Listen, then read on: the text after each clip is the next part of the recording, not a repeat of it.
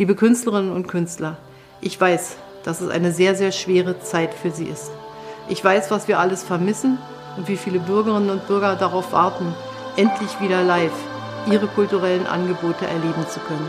Bis dahin versuchen wir so gut wie es geht, Sie zu unterstützen durch unsere Hilfsprogramme, aber auch dadurch, dass wir sagen, wie wichtig Sie für uns sind.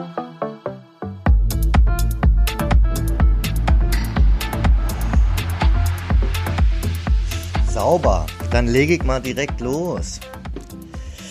Jo, wir sind ja schon bei unserer 34. Episode vom Feierkultur Podcast angekommen und wir freuen uns diesmal extrem drauf, Marco Reesmann begrüßen zu dürfen. Hi Marco. Hallo Julian. Hallo Marco. Hi Leon. Hallo Leon, ja. Freue mich dabei zu sein, ja.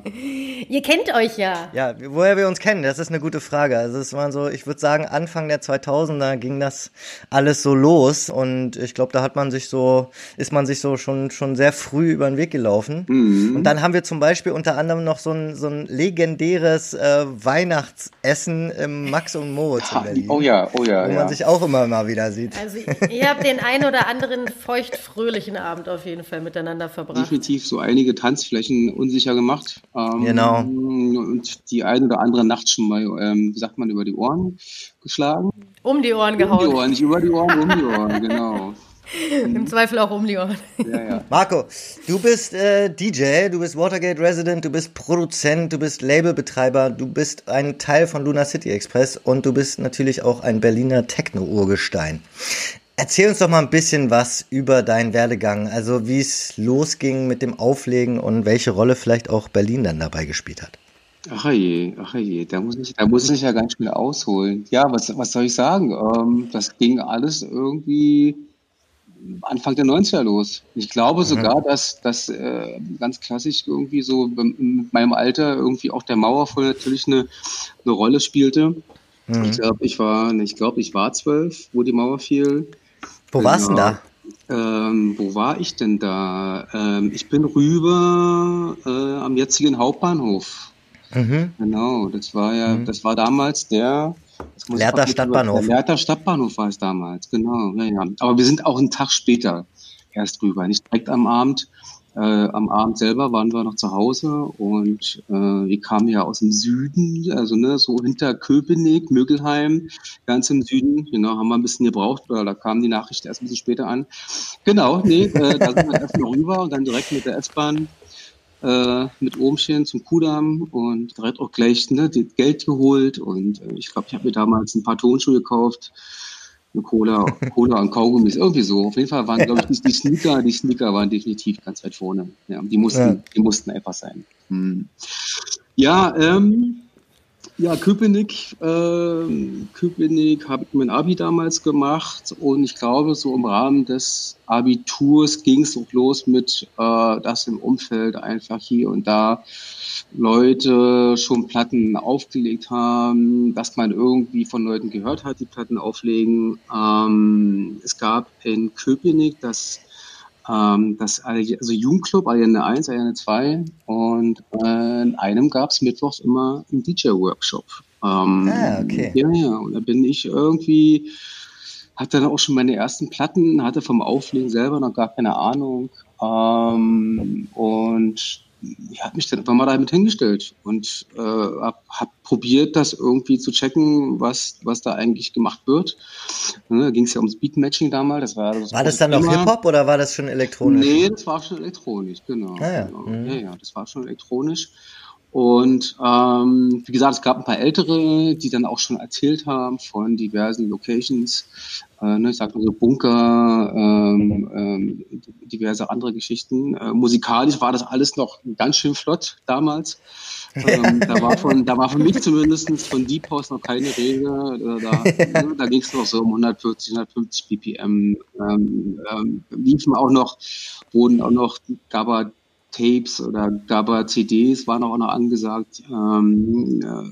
Ne, so die, die belgischen Geschichten, Thunderdome und so weiter. Ne? Also, also Sachen, wo ich mich jetzt frage, so ich hoffe, dass meine Kinder sowas niemals in die Hände bekommen. äh, ich muss, ja, ich muss, äh, muss sagen, meine Eltern waren sehr tolerant äh, ähm, und haben echt einiges, eigentlich krass viel durchgehen lassen. Ich hatte damals dann irgendwann auch meine, natürlich meine Anlage zu Hause und habe ganz schön viel Lärm gemacht. Und mein Schlafzimmer, nicht mein Schlafzimmer, das Schlafzimmer meiner Eltern war direkt nebenan und äh, habe natürlich auch zu Hause geübt und gemacht und getan und das natürlich auch irgendwie zu späterer Stunde. Und ähm, ja, da wurde nichts gesagt, krasserweise. ähm, dann meine Mädels hier irgendwann mit der Vielleicht hat es Ihnen ja gefallen. Du wirst lachen, meine Mutter kam auch mal irgendwann mal rein und ich weiß gar nicht, ob sie das wirklich ernst gemeint hatte, aber meinte einfach mal so, hey Junge, das gefällt mir gerade, ne? Und das war irgendeine, äh, ich weiß nicht, es hatte nicht viel mit Musik zu tun, auf jeden Fall. Und,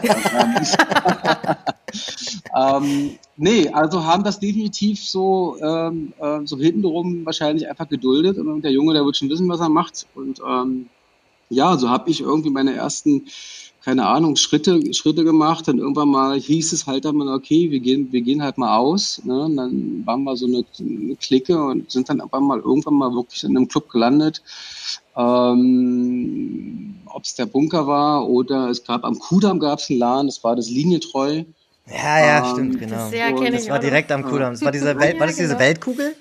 Das war neben der ähm, Magic Balloon gab es einen Laden, ne? Dann gab es mhm. oben, ich glaube, es hieß Society, das war so ein schickimicki Hip-Hop-Laden. Ah, ja, Society, genau, stimmt. Und unten, unten drinne war das Linientreu und ähm, naja, da hat man, das waren so dann die ersten Erfahrungen, da habe ich dann wirklich mal gecheckt, okay, da, da, steht ein Typ hinter einer Glasscheibe oder in so einer Booth und, und legt auf und ich war damals einfach nur geflecht, fand es einfach geil. Ja.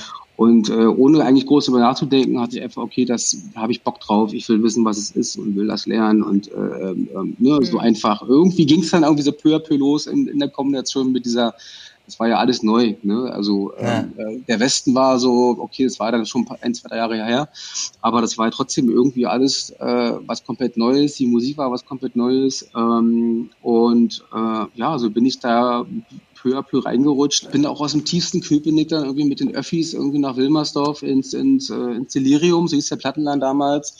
Mhm. Äh, hab dann irgendwie fast anderthalb Stunden oder vielleicht sogar zwei Stunden mit den Öffis in Kauf genommen und habe dann mein Taschengeld für, für, für Schallplatten ver, ne, verbraten, mehr oder ja. weniger. Ne? Und dann wieder zurück irgendwie und dann zu Hause irgendwie damals noch mit einem Plattenspieler und Kassettendeck, habe dann angefangen mit einem Tape-Deck und einem Plattenspieler da irgendwie mein, mir irgendwas beizubringen, ne? Äh, ähm, ohne zu wissen, was ich eigentlich tue. Dann kam auch meine keine Ahnung, eine, eine Schulparty dazwischen und da hieß es hier, Marco, ey, du bist doch hier, du hast doch hier Platten und so, mach mal hier und so weiter. Und dann habe ich da irgendwie äh, bei einer Schulparty aufgelegt und konnte noch, konnte noch gar nicht auflegen, wusste gar nicht.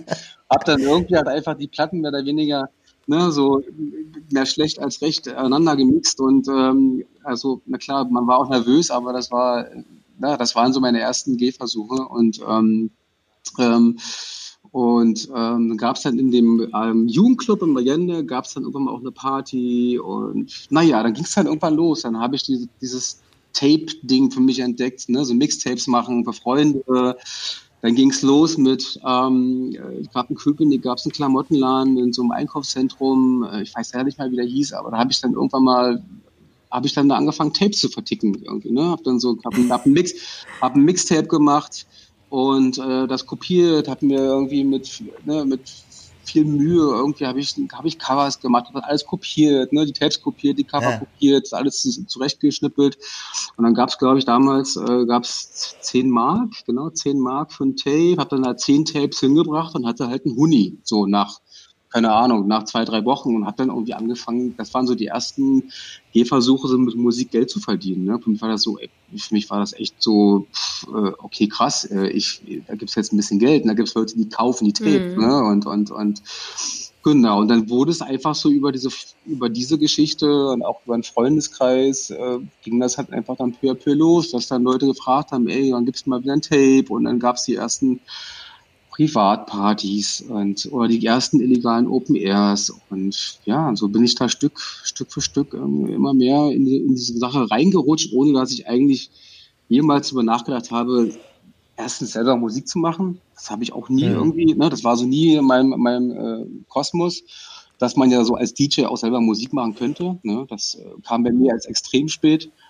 Und, ähm, und das war, dass man das auch beruflich mal machen könnte. Ne, das war für mich auch nicht so wirklich Thema. Und, und ähm, wann, wann, ging das, wann ging das so los? Also ähm, das war so 98, 99, würde ich sagen. Ja, auch schon. Auch schon ein paar Jährchen her. Ne?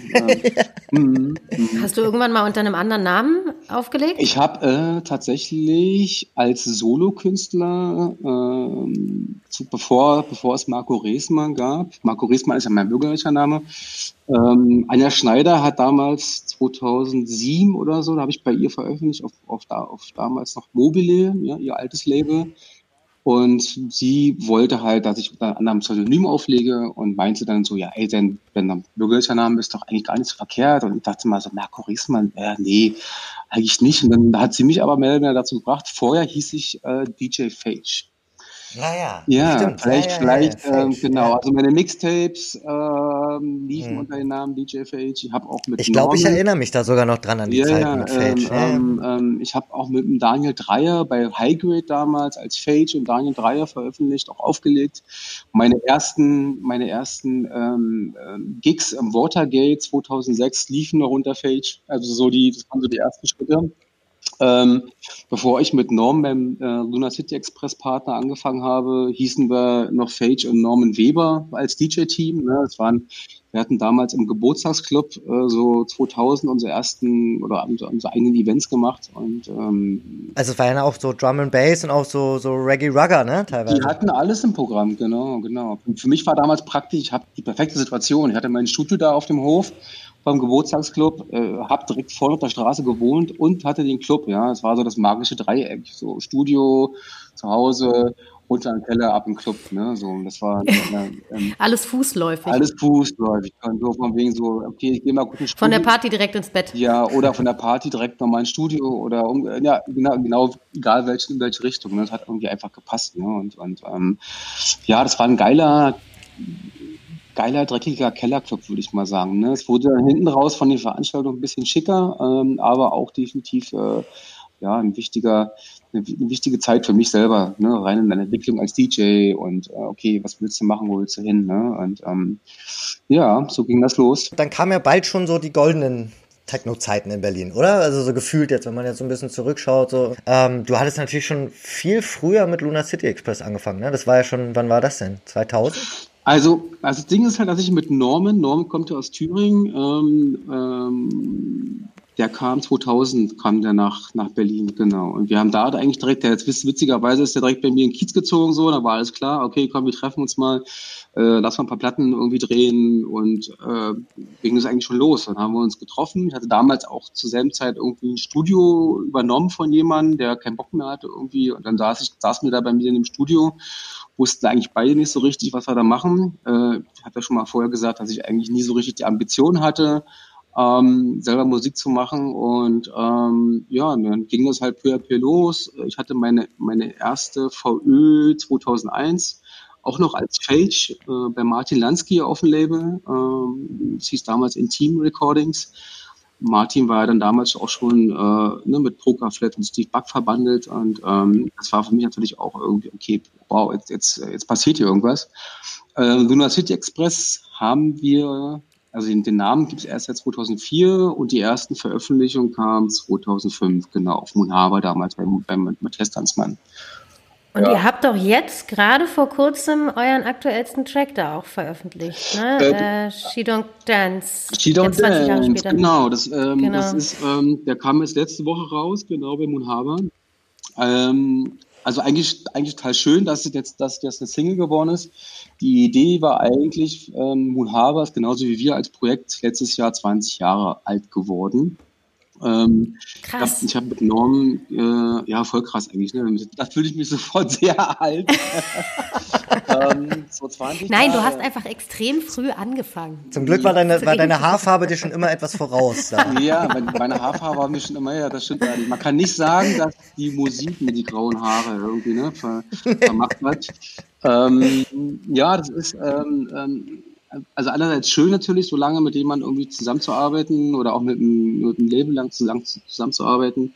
Ähm, aber natürlich durch diese Corona-Nummer äh, so ein 20-jähriges Jubiläum dann doch nicht feiern zu können. Wir haben auch extra eigentlich letztes Jahr ein Album produziert, ne, ne, hatten die Idee natürlich auch zu touren, ähm, haben natürlich alles auf Eis gelegt, äh, weil es natürlich irgendwie, äh, ja, vorerst erstmal nicht möglich ist. Ne? Und genauso auch jetzt mit dem Track, der jetzt letzte Woche rauskam, das war ja eigentlich für die 20 Jahre Moon Harbor Compilation angedacht. Und auch Moon Harbor kann halt nichts planen, ne? keine 20-jährige äh, Moon Harbor Tour und haben das jetzt mehr oder weniger umgemodelt auf, auf eine Single. Ne? Und mhm. ähm, sie veröffentlichen. Soll die Party nachgeholt werden? Na, ich gehe von aus, klar. Hm. Logisch. Die 20, das Jubiläumjahr muss. Ja, ja, muss, muss. Sowas, äh, ja. sowas kann man nicht einfach jetzt so verjähren lassen, bloß weil jetzt ein blöder Virus dazwischen kam. Ne? Also ähm, muss man schon machen, klar. Ja. Auf jeden Fall. Was, was ist es denn, was euer Projekt und euren Sound oder eure Zusammenarbeit, die jetzt ja schon wirklich lange, lange andauert, ausmacht? Was würdest du sagen? Ja, das ist eine gute Frage. Was, was macht das aus? Das ist, ich habe ja wo es, wo es losging, äh, das war so eine Phase, wo ich, wo ich mit sehr vielen Leuten zusammengearbeitet habe. Hat ja vorhin schon mal erzählt, mit Daniel Dreier. Ich hatte damals auch mit Penpot, äh, war dann mehr oder weniger auch dann, ne, die Jungs waren halt das DJ-Team, wir waren zu dritt das, äh, das Production-Team. Ähm, hatte noch ein paar andere Geschichten und ähm, da musste ich mich damals mehr oder weniger so ein bisschen entscheiden, okay, was willst du jetzt machen? Alles auf einmal funktioniert nicht es gingen alle Projekte auch so peu à peu parallel, wurden halt immer ein bisschen, ne, wurden ein bisschen erfolgreicher. Und äh, Norm war, ja, Norm war neben der Musik auch, äh, ist er auch zu einem sehr, sehr guten Freund geworden, sag ich mal so. Mhm. Und, ähm, also wir wohnen auch seit 20 Jahren mehr oder weniger in einer Straße, äh, in einem Kiez, äh, ne, und ähm, das, das war definitiv schon mal eine gute Basis. Wir waren zu unseren Hochzeiten ähm, haben wir mehr Zeit miteinander verbracht als in unserer Familie ne, durch die Reiserei. Mhm. Ähm, ja. Und ähm, ja, und musikalisch war das einfach irgendwie so, so, so ein klares Ding. Ne? Das ging ja, habe ich ja vorhin schon mal erwähnt. Wir haben uns damals getroffen zum, okay, äh, du hast auch Platten, ich habe auch Platten, das mal treffen. Und da war irgendwie sofort klar, okay, hier, wir ticken hier auf einer Welle, haben, haben äh, denselben Geschmack. Ne? Auch wenn er in sich so ein bisschen natürlich auch variiert, ne? aber das macht es am Ende auch aus, dass ja. wir uns auch ergänzen. Ne, ähm, ähm, ich würde sagen, ich bin vielleicht äh, hier und da ein bisschen elektronischer alleine. Norman wird vielleicht auch, ich meine, ich mag auch jazzige Sachen, funkige Sachen, aber ich würde sagen, bei ihm geht es dann halt vielleicht noch, noch ein bisschen mehr ins Extreme, was Jazz äh, und Funk betrifft. Und ähm, ja, und wir funktionieren einfach. Wir haben jetzt am Wochenende erst wieder einen, einen Stream aufgenommen für Motte, für dieses ähm, Rap Planet. Und da haben wir gesagt, ey, wir müssen uns mal vorher treffen. Ich so, wieso denn? Hm. Naja, so, wir haben jetzt ein halbes Jahr nicht mehr zusammen aufgelegt. Üben. Ich so, ganz ehrlich, hast recht. Aber weißt du was? Ey, brauchen wir eigentlich nicht, weil wir funktionieren blind. Ja, so auch ohne, also wir haben, das mache ich auch alleine nicht. Ich breite mich nicht auf, also auf, also ich höre mir neue Musik an, aber ich mache mir keine Playlist oder bereite mich irgendwie vor, sondern für mich ist es immer so go with the flow. Ähm, ne? Man geht in einen Club oder man geht auf ein Festival und dann guckt man sich an, was, was vorher passiert, was nachher passiert, vielleicht na, nachher ist Quatsch, dann was vorher passiert. Und dann, ähm, ähm, das wäre jetzt ein bisschen komisch, wenn ich schon wüsste, was, was nachher passiert das passiert alles so aus dem Moment heraus irgendwie, ne? So und so war es jetzt auch wie am Samstag, wo ich denke so irgendwie, okay, wir haben uns einen Tag vorher getroffen, haben extra Edits gemacht und so ein bisschen so einen Plan gemacht und wo haben wir gemerkt so, okay, ja cool, mag ich auch, mag ich auch. Äh, und dann war es dann einfach wieder so, äh, ne, Record-Button gedrückt und es lief wie äh, geschnitten hm. Brot. Hm. Wie viel Streams habt ihr jetzt gespielt während der Corona-Zeit? Hm, das war, also für uns war es erst der zweite. Ja, also wir hatten mal einen zusammen im Sisyphus letztes Jahr. Ähm, und ähm, das war jetzt der zweite, genau. Ähm, wir hatten hier und da eine Option. Ähm, ich habe als Marco Reesmann habe ich tatsächlich nur einen gespielt. In einer ziemlich abgefahrenen Location in Rüdersdorf, in diesem, in diesem alten ähm, Zementwerk, oder war es vielleicht sogar ein Zementwerk? Und daneben an wurde auch dann wieder so, so tagebaumäßig äh, ähm, ähm, Kalk abgebaut und ähm, ähm, also ziemlich abgefahren. Ne? Und, ähm, War das auch für United We Stream? Nee, für United We Stream habe ich einen Podcast gemacht, also einen reinen DJ-Mix. Ah, ja. Und das war, nee, das kam eigentlich eher witzigerweise aus, aus, dem, äh, aus dem Nahen Osten. Ich hab ja, bin auch ziemlich, ziemlich stark verbandelt mit Leuten aus dem Libanon, mit Beirut. Ne? Und, ähm, und die haben das ein bisschen initiiert und äh, die Idee war ja eigentlich das Ganze irgendwie ne, so Open Air äh, Streaming, Streams zu machen mit ähm, ähm, offensichtlichen, also für die Leute, für Leute die zugucken, äh, Social Distancing. Ne? Die haben dann immer mehr der DJ und rundherum gab es Markierungen, äh, wo die Leute auf den Markierungen tanzen mussten. Ne? Dass alles mehr oder weniger auch ne, so konform abläuft und ähm, das war so ein bisschen deren Konzept. Und ähm, das haben die dann da in Rudersdorf auch gemacht. Äh, nur leider hat das Wetter uns äh, äh, ne, einen Strich durch Rechnung gemacht, dass mhm. wir dann irgendwie umziehen mussten von draußen nach drinnen. Und es war, es war einer der wenigen Streams, die halt nicht Open Air sind, sondern wir sind dann irgendwie in so, in so ein Keller, Kellergewölbe ziemlich abgefahren, wo sie dann halt von zwei Stunden alles umbauen mussten, hatten dann noch irgendwie Licht dabei und dann fand ich es eigentlich in diesem Keller tausendmal geiler als oben auf dem auf dieser Bauruine und ähm, ja, man muss schon sagen, also ich finde, dass da wird sich ja wirklich wahnsinnig viel Mühe gegeben, gerade auch in der letzten Zeit. Und die Leute kommen auf die wahnsinnigsten und spannendsten Ideen jetzt während Corona, da wirklich einen, einen riesengroßen Entertainment-Faktor, wenn man das so nennen darf, auch mit reinzubringen und ja. machen da äh, wirklich bewegen, so gut es geht, bewegen da wirklich äh, Berge, um irgendwie halt die Künstler ihre Kunst machen lassen zu können. Und ich finde, das ist wirklich sehr respektabel. Auf jeden Fall, auf jeden Fall. Ich meine, das Watergate hat ja auch mal probiert, diesen wird oder hat die haben im Endeffekt diesen virtuellen Club erschaffen. Ne? Mhm. Äh, Im Prinzip so äh, äh, Portal, wo man sich einloggt und du hattest das, das Watergate virtuell äh, ähm, ähm vor dir. Es gab den Waterfloor, es gab den Mainfloor. Du konntest auf die Terrasse, äh, das war alles so chatbasiert, mehr oder weniger. Ne? Man konnte sich da, das war die Idee, man konnte sich mit Freunden treffen.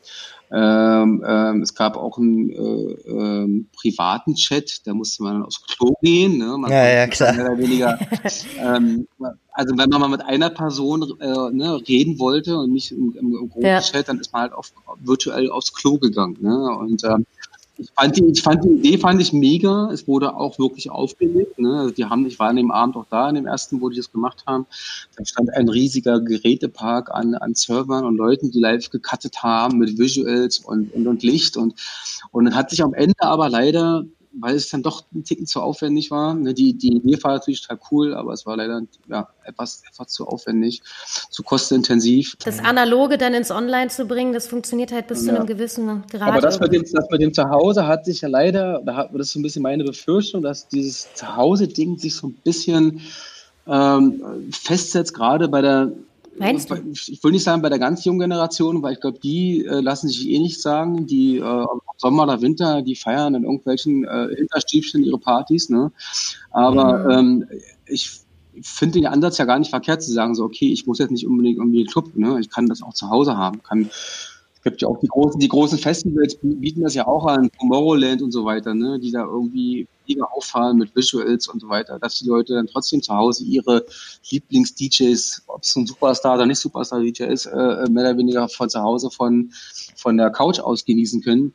Und wenn man mal betrachtet, dass wir irgendwie äh, hier und da immer noch irgendwie Länder haben, jetzt sind wir ja auch wieder von fast betroffen, wo du dann wahrscheinlich eine Sperrstunde hast und kommst abends oder so nicht vor die Tür, dann finde ich das finde ich das eine geile Idee zu sagen so okay, ey, wir, wir bringen da, wir bringen die Party zu euch in die äh, Wohnzimmer. Ne? So, ähm, hm. ähm, ich finde. Aber ich dann find, müssen natürlich auch die Leute mitmachen, dass sie halt bestenfalls auch was zahlen und ich glaube, das hat bisher noch keiner geschafft so richtig. Mm, nee, nee, weil weil ich meine, das ist aber generell einfach so, glaube ich, der der Markt, weil weil äh, ich glaube, für viele ist es selbstverständlich, halt zahlst einen Zehner bei Spotify, bei Apple oder wie auch immer und kriegst halt irgendwie Mucke, Mucke unendlich halt, ne? Und, und ja. ähm, äh, die Bereitschaft natürlich für Musik Geld zu bezahlen, äh, ist nicht wirklich gegeben. Ne? Also klar ja. gab es natürlich so die ganzen Fundraising-Aktionen, da waren die Leute schon ziemlich äh, angetan. Ne? Also da gab es schon auch einige Berliner Läden, die echt viel Geld darüber ähm, äh, bekommen haben, was echt natürlich eine coole Aktion war.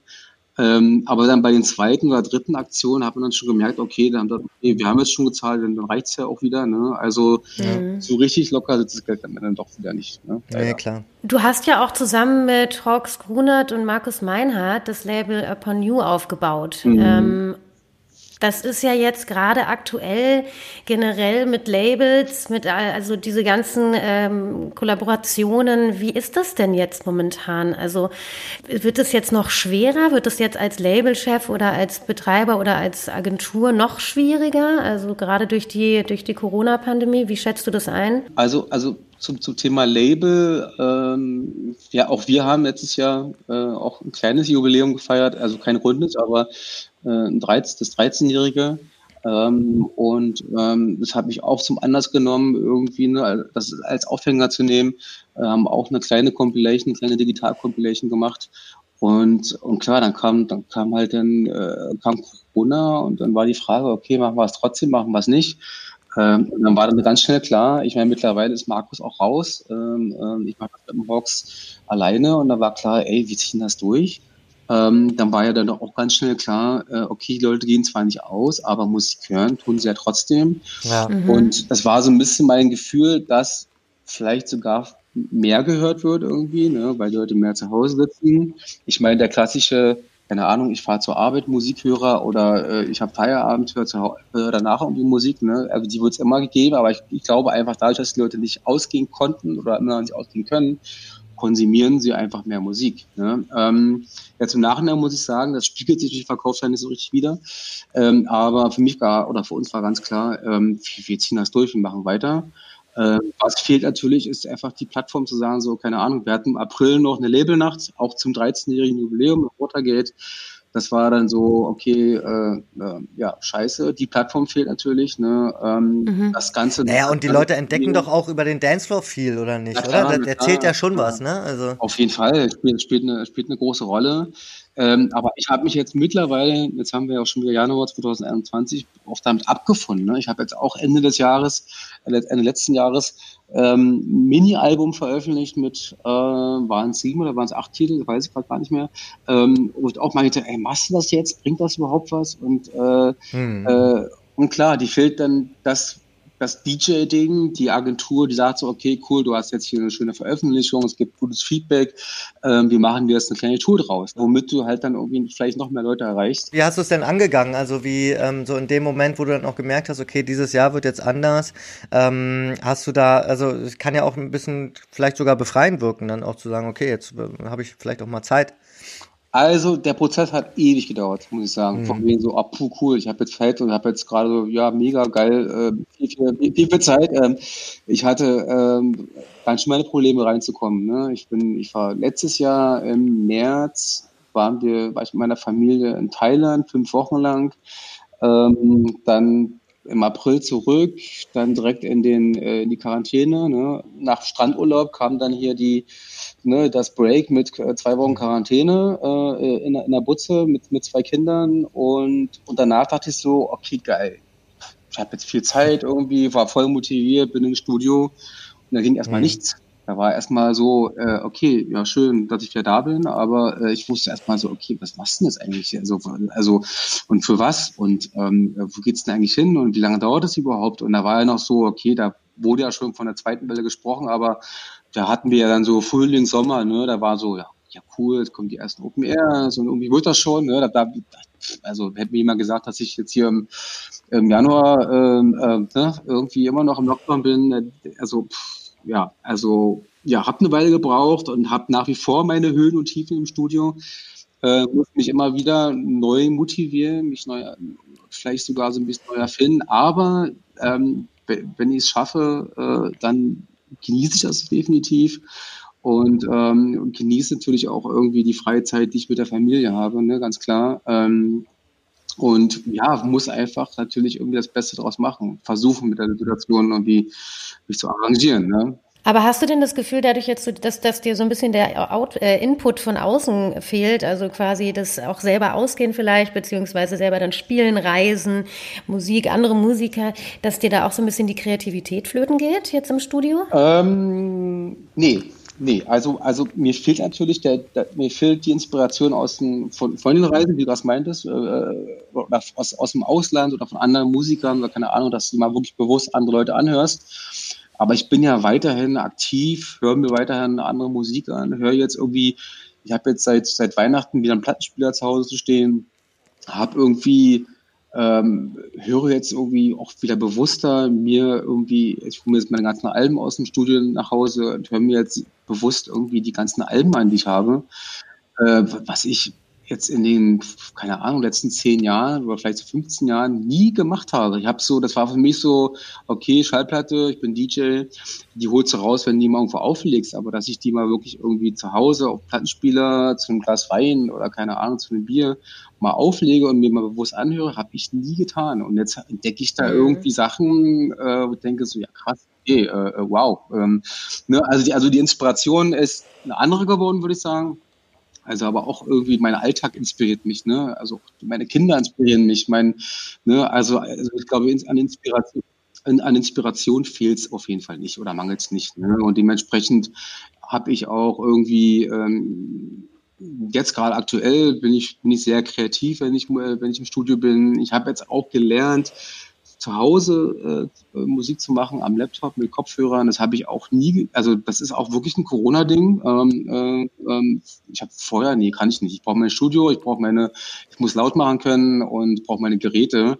Ich konnte auch nie irgendwie auf Reisen ähm, ähm, Musik machen, vielleicht mal ein Edit oder so oder mal irgendwie reinhören. Aber im Hotelzimmer mich hinsetzen mit Kopfhörern und Mucke machen, habe ich nie, konnte ich nie. Ähm, ähm, hab, musste ich irgendwann mal irgendwie ablegen. Und jetzt so. Weil dir da die Ruhe gefehlt hat, oder? Nee, ich war einfach, das war so ein Kopfding. Ich brauchte einfach, ich wusste, okay, ich, ich brauche mein Studio, brauche meine, meine Arbeitsumgebung, brauche meine Geräte. Ja, und jetzt habe ich aber durch, durch ne, ich ne, bin viel zu Hause natürlich irgendwie und klar, mein Studio ist nur zehn Minuten entfernt von zu Hause, aber wirklich dann auch dann die Zeit mit den, mit den Kids äh, ne, bis, hm. bis, zum Ende des Tages zu verbringen und dann sich abends dann mal hinsetzen, ne, mit einem Glas Wein, Kopfhörer, Laptop ähm, habe ich dann jetzt so, okay, ja krass, geht ja doch. Und ich, äh, klar ist es nur auf Kopfhörern zu arbeiten, auch ein bisschen anstrengend, aber ähm, ich habe dann irgendwie dann auch gemerkt, okay, du bist hier auch kreativ und kriegst auch was gebacken und sind auch echt schöne Sachen entstanden. Ähm, da habe ich definitiv auch dazugelernt, ne? also keine Frage. Ja. Ähm, also es gibt, äh, ne, das ist für mich ein gutes Beispiel, so dass ich, dass Corona definitiv auch was Gutes hat. Ne? Ähm, dass man irgendwie sich irgendwie zurückbesinnt. Ne? Also, also siehe mein, mein, mein Plattenspieler und die Platten. Boah, ich bin so gespannt auf die ganzen äh, Perlen, die dann nach Corona ja, ans, an, ja. an, ans Tageslicht kommen. Ja, also ich melancholisch finde ich finde ich ja äh, per se nicht schlecht, ne? Aber ja, ich habe auch dieses, äh, äh, also das hieß Past and Future, dieses Mini-Album, was ich gemacht habe im mhm. Dezember. Mhm. Ähm, das ist definitiv, es gibt schon fröhliche Parts, aber da, da da hört man definitiv raus, dass das letztes Jahr entstanden ist. Äh, hat schon auf jeden Fall einen melancholischen Touch. Ich hatte äh, mit Jägermeister so eine, so eine, ähm, äh, so eine, so eine Kollaboration. Ähm, da, also ein Titel heißt auch Save the Night. Ne? Ähm, ähm war das für die produziert? Nee, das war aber, die haben ja diese, diesen Save the äh, Night Kampagne, genau. Kampagne genau. gestartet, genau, genau. Und ähm, und äh, haben, ich glaube, insgesamt war es eine Million, die sie rausgehauen haben äh, an, an Veranstalter, Clubs und, äh, und Künstler. Und es, der Deal war dann für uns, ähm, wir haben, ich glaube, drei, vier Watergate-Künstler irgendwie supported, äh, dass wir irgendwann mal auf so ne, auf einem ähm, noch nicht geplanten, aber auf irgendeinem Megameister-Event mal auflegen. Ne? Und wir haben mehr oder weniger schon die Gage im Vorab bekommen. Das war so ein bisschen der, die, das ah, ja, war okay. der Gedanke dahinter. Ne? So und und die wollten natürlich natürlich auch, na klar, am Ende ist auch Marketing für sie, keine Frage. Ähm, wollten also ein paar Postings haben mit dem Hashtag Save the Night, ne, weil es die Kampagne war. Und dann ist bei mir aber dieses Save the Night Ding war dann bei mir irgendwann dann so drinne, weil es irgendwie auch nicht auch gepasst hat. Ne? So ähm, ähm, Save the Night. Ich habe vorher schon gem gemacht eine EP Save Our Souls ähm, die müsstest du kennen, Leonie. Ne? Du, ähm, ähm ja, ähm, kenn ich. Und das, da habe ich auch mit jemandem zusammengearbeitet, mit, mit einem Paji vom Holzmarkt. Ich hatte, ich hatte ein Stück, was auch, äh, ne, ich hatte dann doch ab und zu mal den Hang zum, zum, zum Melancholischen. Und da hatte ich irgendwie mit Paji, das spielt halt Streicher, habe ich Streicher dazu aufgenommen und da war es für mich so, okay, das ist äh, voll schöne Nummer und das passte auch so in die Zeit. Das war, glaube ich, damals April, Mai, wo ich wusste, okay, jetzt gerade Stopp, äh, Karrierestopp, äh, Tourstopp und irgendwie, äh, ja, mal gucken, wo es hingeht, irgendwie, ne? Irgendwas verändert sich ganz krass.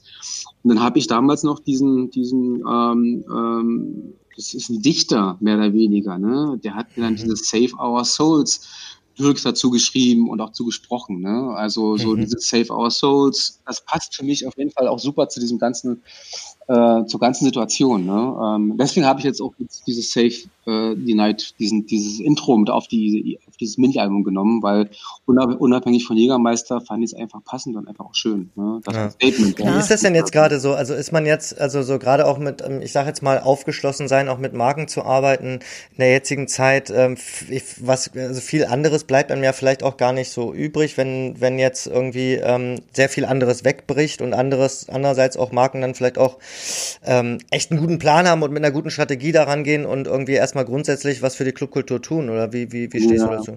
Also jetzt zum Beispiel von Jägermeister, ähm, ähm, also okay, es, es, kam übers Watergate und das war für mich immer so der erste Filter. Äh, okay, die, also die sagen auch nicht zu allen Ja und Arm. Ne? Und ähm, ich hatte definitiv alles Hand und Fuß. Es floss wirklich Geld an, an, an Clubs, an Künstler. Und klar, so, eine, so, ein, so ein Brand hat natürlich immer irgendwie auch eigene Interessen, keine Frage. Ne? Mhm. Also, ähm, ich habe auch die, die Flasche noch zu Hause hier, die, die ne, the Night Jägermeister Ist sie leer? Ja, ich würde sagen, halb voll, halb leer. ähm, und, ähm, in Arbeit. Ja, die ist, die ist in Arbeit und nee, das ist, ähm, wie, wie, soll ich sagen, es ist so, äh, äh, es ist für mich kein Ausverkauf. Ne? Es ist jetzt nicht so, dass ich dachte, dass mich jetzt irgendwie jetzt, ne, so, äh, klar beziehe ich da Geld und klar mache ich für die Werbung, ähm, aber ähm, ähm, die supporten wirklich das Nachtleben. Es ist ja immer so ein bisschen ein Thema mit Marken und trotz alledem finde ich, haben die das in dem Fall total schön gelöst und suchen sich ja. da gute, gute Partner irgendwie. Ja. Und also ich würde jetzt nicht anfangen irgendwie mit, mit, mit wie ein Fußballer, ne, so irgendwie mit irgendwelchen ja. äh, Brand äh, äh aufnähern, irgendwie im Club rumrennen, weißt du so, oder, oder es muss irgendwie alles natürlich irgendwie im Rahmen bleiben und, und, ähm, und wenn so ein bisschen ja, wenn man einfach dahinter stehen kann, glaube ich. Ne? ja. Dann, dann, dann Aber der Rahmen bietet es halt in dem Moment halt wirklich auch an. Also am Ende ja. des Tages ist halt Jägermeister ohne die Clubs auch irgendwann am Arsch. Ja. Also da fehlt einfach auch ziemlich viel an Abnahme dann bei denen. Insofern ist es natürlich auch sehr viel ja, eigenes Interesse. Und ja, es macht dann irgendwie, wenn die da wirklich Künstler in dem Maße unterstützen mhm. und man da einen schönen Weg findet, why not? Also Sag mal, genau. apropos Save the Night, ähm, was kann man denn jetzt noch so tun, vielleicht auch als Privatperson? Wir sind jetzt gerade in einer Situation, wir sind jetzt schon beim Impfen Impfen angekommen. Ähm, mhm. Da gibt es natürlich auch schon jetzt viele Diskussionen. Ähm, jetzt mal, also natürlich als, als Künstler, aber auch als Mensch, ähm, du bist ja sehr aktiv auch in dem Bereich. Ähm, so, wie, wie, wie bist du das angegangen? Ja, ich meine, ich meine, letztes Jahr gab es ja ganz, ganz viele, äh, ne, also ich glaube, ich, ich würde sagen nicht nur in Berlin, aber ich glaube, mhm. alle Clubs haben äh, Aktion, also diese Fundraising-Aktion äh, mhm. gestartet, um äh, äh, ne, wo es noch, wo es noch keine Gelder vom, vom Staat gab oder vom, äh, vom, vom, vom Land, ähm, haben alle irgendwie probiert, natürlich irgendwie äh, Gelder zusammenzukratzen, um ihre Miete zu bezahlen. Ne? Ähm, mhm. ähm, und ähm, ich glaube hier bei den bei der äh, Demonstration, bei den Demonstrationen, die ja kleiner angefangen, das war damals noch so Booking United, und, mhm. äh, und dann irgendwann war Alarmstufe Rot, war das natürlich auch schon eine größere Geschichte und deutschlandweit und so weiter. Ja, die Politik hat uns dann doch nach wie vor äh, noch nicht, also sie hatten es auf dem Schirm, ähm, aber ähm, ähm ich, ich, ich sage das auch jetzt irgendwie äh, frei raus. Ne? Ich beziehe seit Mai ähm, mhm vom Jobcenter Geld, ne, weil es einfach nicht mehr ging. Äh, für mich war das irgendwie, äh, passt, passt, da auch in den Zeitraum, ne, mit, mit Studien und so weiter. Ich so, ja krass, ich muss mich jetzt hier arbeitslos melden. Ne, so, ähm, äh, hab, war vorher. Weil es auch keine anderen Möglichkeiten gibt, ne? Also weil es einfach naja, es gibt natürlich ja. Möglichkeiten, Möglichkeiten und Wege, ne, so, ähm, ähm, ähm aber äh, also in meinem Fall ist es so irgendwie, ne, ich habe zwei Kinder, habe natürlich auch mehr Verantwortung. Ähm, ich denke vielleicht, ich, ich, ohne jetzt zu sagen, dass jetzt ein, dass ein Single äh, äh das einfacher hat, ne, ich glaube, wir haben es alle schwer. Aber ja. für mich war dann ganz klar, okay, ich äh, habe hier meine monatlichen Kosten und äh, kann jetzt hier nicht noch weiter rumeiern. Und ähm, und es gab ja den, also das Ding ist so, es war ja legitim, ne? der, Staat hat nur gesagt, irgendwie, okay, wir wissen nicht, was wir mit euch Künstler machen.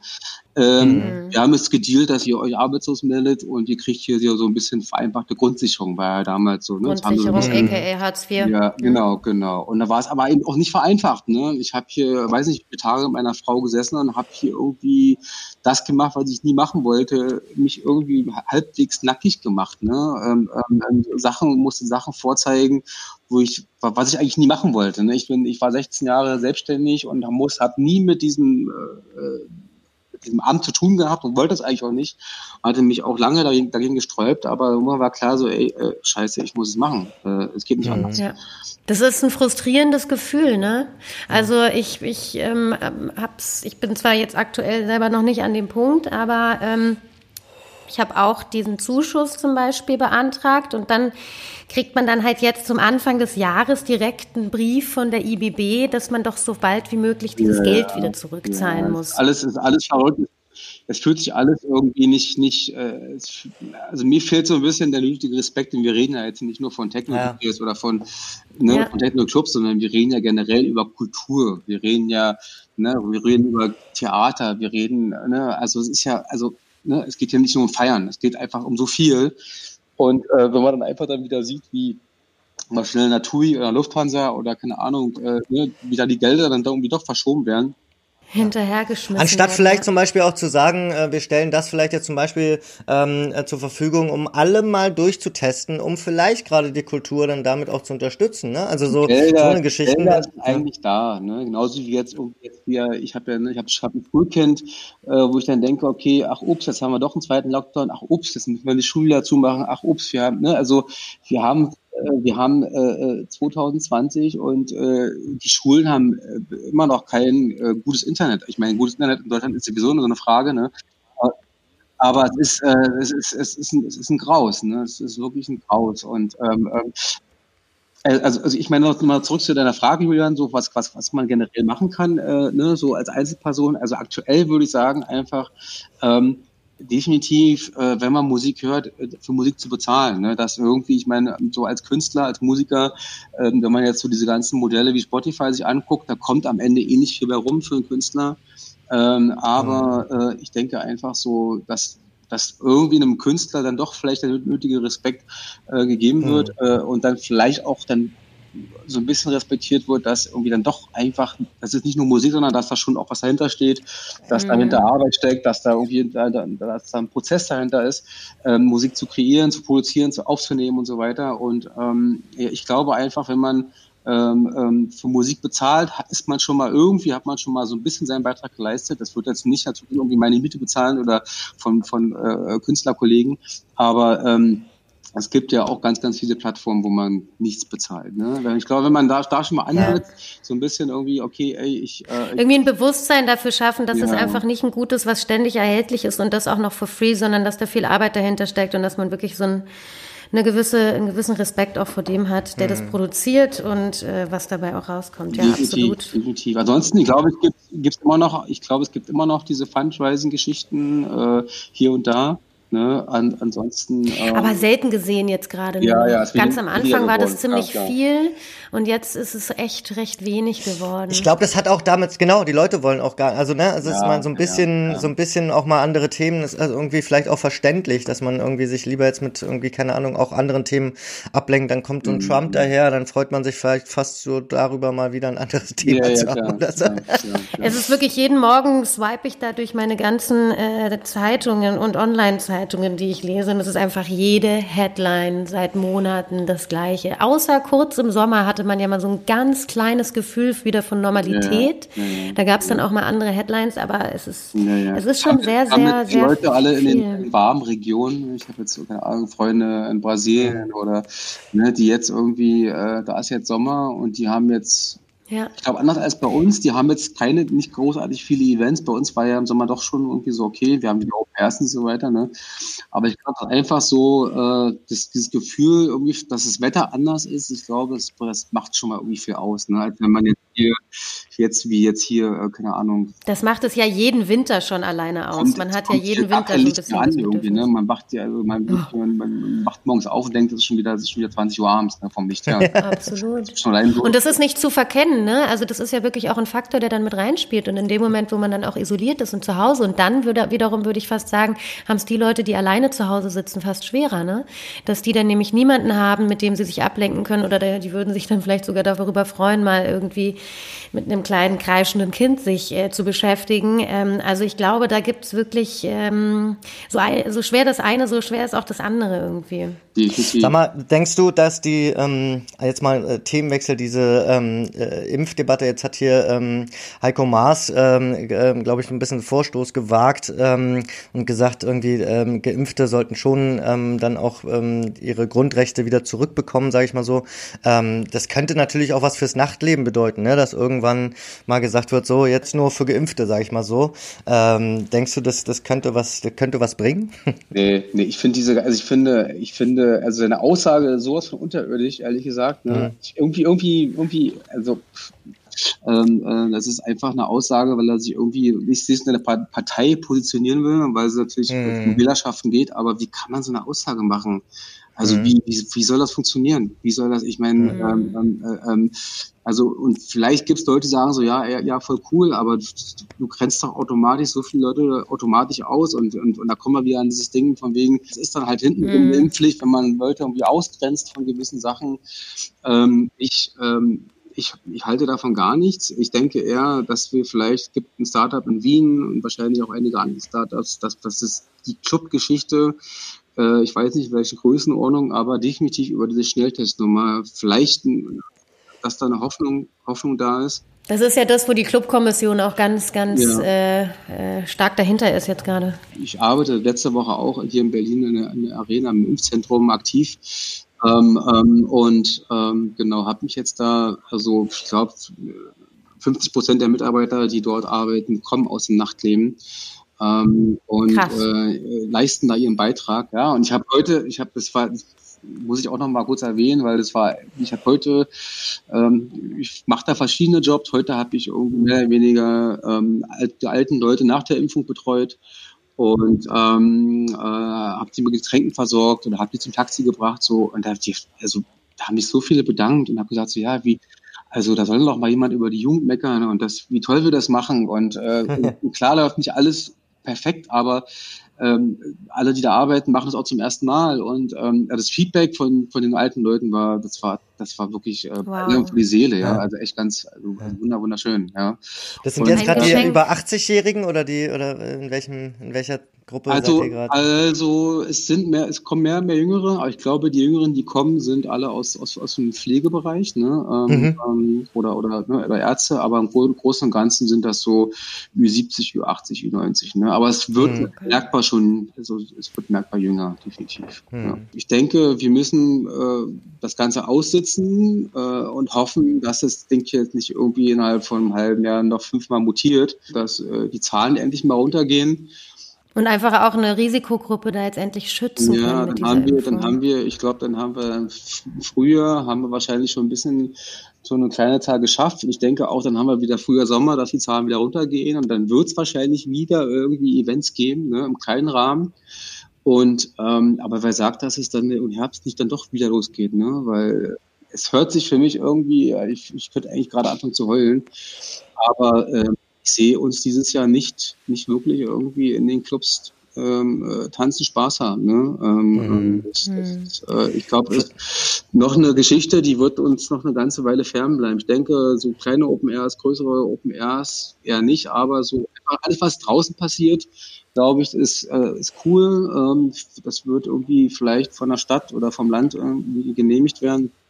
Aber drinnen das sehe ich komplett gar nicht. Ne? Es sei denn, wir haben jetzt, wie gesagt, wie die Wiener, so diese Schnelltestgeschichte, dass du halt äh, äh dich, ich glaube, bis zu 72 Stunden vorher, ich weiß ja nicht unbedingt direkt vom Club, aber einen Tag vorher ne, irgendwie testest. Ähm, mhm. ja. ähm, es gibt auch die Idee, dass die das, ähm, die planen, glaube ich, auch ein Festival in Kroatien, sind gerade in Kommunikation ähm, ähm, äh, mit der kroatischen Regierung, obwohl ich da denke, dass, also die gehen davon aus, dass wenn das Ding genehmigt ist, dass du dann, keine Ahnung, aus Deutschland oder aus England kommst, dich zu Hause testest, ähm, negativ bist, und dann reist du dahin und kommst da an und darfst dann da feiern. Aber von zu Hause bis nach Kroatien hast du noch. Äh, das ist totaler Quatsch.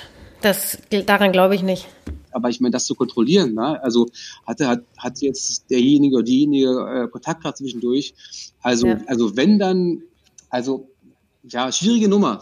Ähm, ähm, ich weiß auch, dass weiß nicht, die Schnelltestnummer irgendwie vom Club abends, wenn der Test dann sofort anspringt, sagt, okay, du bist negativ, wissen wir auch alle, dass die Tests äh, auch nicht alle hundertprozentig ähm, ne, äh, korrekt sind. Und ähm, ja. willst du und willst du halt und die, die Verantwortung will halt niemand nehmen. Ja. Feiern gehen ist die nächste, ne? Wenn du sagst, okay, du, du äh, düdelst dich vorher schon irgendwie an oder oder keine Ahnung, ne, glühst das klassische Vorglühen äh, ja. fällt ja dann auch weg, weil du weißt, okay, du musst jetzt nüchtern, ja. nüchtern da antreten und machst dann den Test und die Frage ist halt auch dann irgendwie äh, im, im Club mit Abstand oder mit Maske irgendwie, wenn man, weißt du, so dieses, das was wir, was wir gehabt haben, das ist irgendwie auch klingt schon wieder so, das wären schon wieder 20 Jahre her, aber so einfach ne, wenn du dann im Club rumrennst, Hände desinfizieren, Abstand, Maske, keine Ahnung, auf Sachen achten, auf Abstand achten, äh, das, da kann man es auch nicht gehen lassen, da kann man es nicht fallen lassen. Naja, vor allem ab einem gewissen Pegel fallen dann halt auch gewisse Hemmungen leider, muss man dazu ja. sagen. Ne?